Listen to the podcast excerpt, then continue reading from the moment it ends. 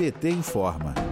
O Brasil pode ter o retorno de doenças erradicadas por falta de vacinação. O país tem hoje uma das mais baixas coberturas vacinais contra doenças graves dos últimos 20 anos. As enfermidades atingem principalmente crianças e adolescentes o baixo investimento na área da saúde no governo de Jair Bolsonaro, a privatização e o ataque ao Sistema Único de Saúde podem trazer de volta doenças como tuberculose, paralisia infantil, sarampo, cachumba, rubéola e catapora. Conforme estudo realizado pela pesquisadora de políticas públicas Marina Bozeto, da Universidade de São Paulo, a pedido do Globo, os três imunizantes que tiveram menor cobertura em 2021 foram as vacinas de poliomielite ou paralisia infantil, com 52% da cobertura, a segunda dose de tríplice viral, que corresponde à imunização contra sarampo, cachumba e rubéola, com 50,1% de cobertura, e a tetraviral, que é a tríplice viral mais proteção contra a catapora,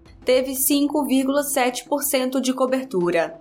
Ainda segundo o levantamento realizado com base nos dados do Ministério da Saúde, os índices estão em queda e pioraram durante a pandemia da Covid-19. A coordenadora do Setorial Nacional de Saúde do PT, Eliane Cruz, ressalta que a vacinação, como medida de proteção à saúde e prevenção de doenças, precisa de investimento em comunicação social e campanhas de qualidade. Em 2012, no governo de Lula, a cobertura contra a polio era de 96,5% e a doença era considerada erradicada no Brasil. A melhor marca na cobertura vacinal do país foi em 2015, no governo de Dilma Rousseff, quando a média chegou a 95,1% de pessoas completamente imunizadas, de acordo com o público-alvo de cada vacina do Programa Nacional de Imunizações. Em 2021, no governo de Bolsonaro, a média da cobertura ficou em 60,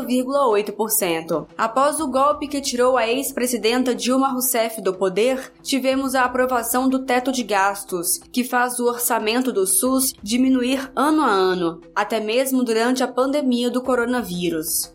De Brasília, Thaisa Vitória para a Rádio PT.